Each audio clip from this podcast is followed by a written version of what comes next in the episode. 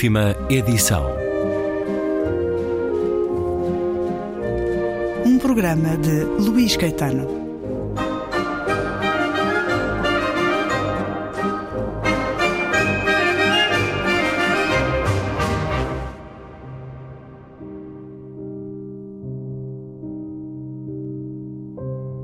Terry Eagleton. As edições 70 publicaram recentemente o livro dedicado ao humor e com esse título. Mas vale a pena sublinhar a edição em meados do último ano de Como Ler Literatura. Na realidade, também ele atravessado por doses substanciais de humor e ironia inteligentes. O filósofo, professor e crítico inglês Terry Eagleton, 79 anos, começa neste Como Ler Literatura por comparar a análise literária ao sapateado enquanto artes em vias de extinção. Eagleton propõe-se dar o seu pequeno contributo para o regresso do interesse pela narrativa, a trama, as personagens, a linguagem literária, a interpretação crítica. Convida ao conhecimento de correntes literárias, do classicismo ao modernismo e de alguns autores em especial, mas são muitos, de M. Foster, a Flaubert, de Shakespeare, a Milton, da Bíblia, a Nabokov, de Updike, a John Keats.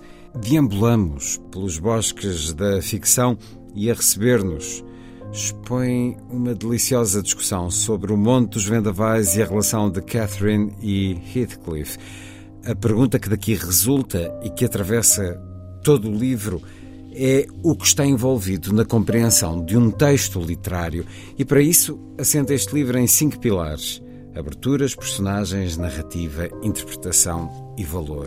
Contraria a ideia de que só a complexidade literária é sinónimo de qualidade, e para além dessa bem-humorada observação da literatura, este é também um livro útil para quem queira pontos cardeais na imensa oferta editorial de hoje, uma massa de títulos absolutamente vazios que se impõe nos tops e nas mesas de destaques, esmagando e escondendo os clássicos e as boas novidades.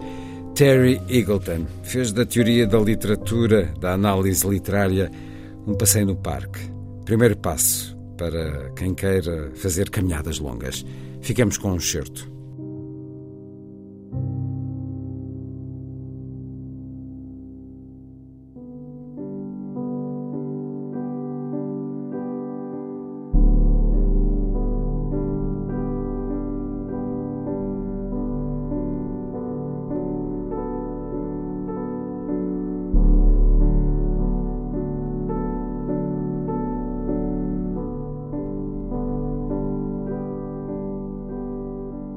Seja como for, o que é que significa considerar excelente uma obra literária?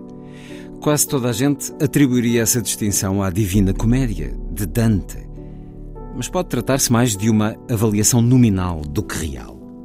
Pode ser como ver que uma pessoa é sexualmente atraente, mas não se sentir sexualmente atraído por ela. Para a maioria das mulheres e dos homens modernos, a mundivisão de Dante é demasiado estranha para que a sua poesia lhes proporcione grande prazer ao entendimento. Ainda assim, poderão reconhecer que ele é um magnífico poeta. Mas é pouco provável que sintam que isso é verdade do modo como poderão sentir que é verdade quanto a Hopkins ou a Hart Crane. As pessoas podem continuar a tirar o chapéu a esses clássicos muito depois de eles terem deixado de significar grande coisa para elas. Porém, se já absolutamente ninguém ficasse entusiasmado com a Divina Comédia, seria difícil perceber que ainda se dissesse que era um excelente poema. Também podemos retirar prazer de uma obra literária que consideremos bastante imprestável. Nas livrarias dos aeroportos, existem imensos livros repletos de ação que as pessoas devoram sem que pensem estar na presença de excelente arte Talvez existam professores de literatura que à noite leiam entusiasticamente as aventuras de Rupert Bear, uma personagem de banda desenhada, à luz de uma lanterna debaixo dos cobertores. Desfrutar de uma obra de arte não é a mesma coisa que admirá-la. Podemos gostar de livros que não admiramos e admirar livros de que não gostamos.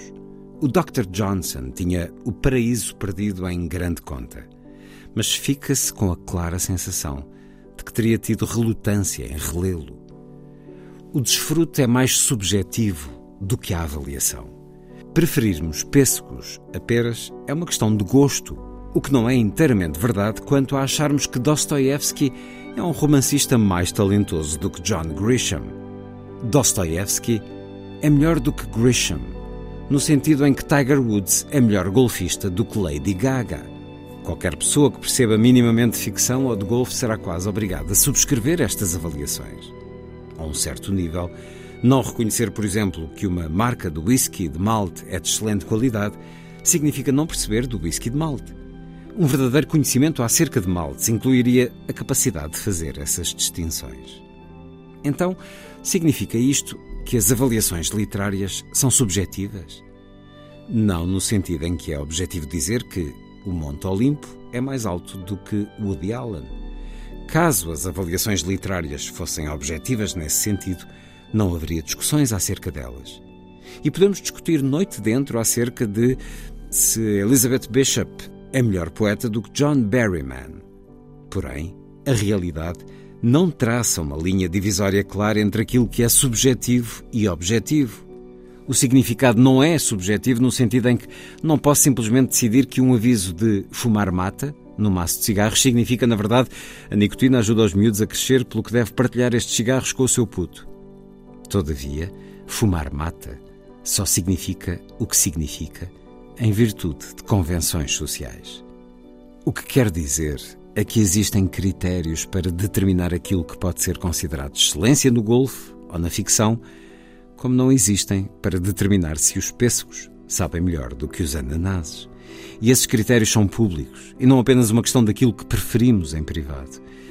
Temos de aprender a usá-los, participando em algumas práticas sociais. No caso da literatura, essas práticas sociais são conhecidas como crítica literária, o que ainda assim deixa muito espaço para divergências e discordâncias. Os critérios são orientações para como fazer juízos de valor. Não são feitos para nós, tal como cumprir as regras do xadrez não nos fará ganhar o jogo. O xadrez é jogado de acordo não só com as regras, mas também com a aplicação criativa dessas regras. E as próprias regras não nos dizem como aplicá-las criativamente. Isso é uma questão de competência, de inteligência e de experiência. É provável que saber aquilo que é considerado excelência na ficção resolva a discussão entre Chekhov e Jackie Collins, mas não entre Chekhov e Turgenev.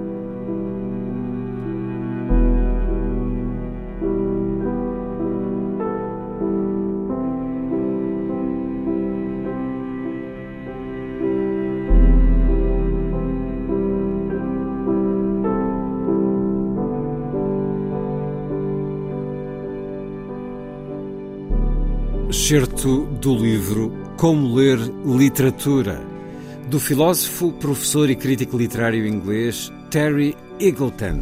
Tradução Miguel Martins. Uma publicação recente das edições 70.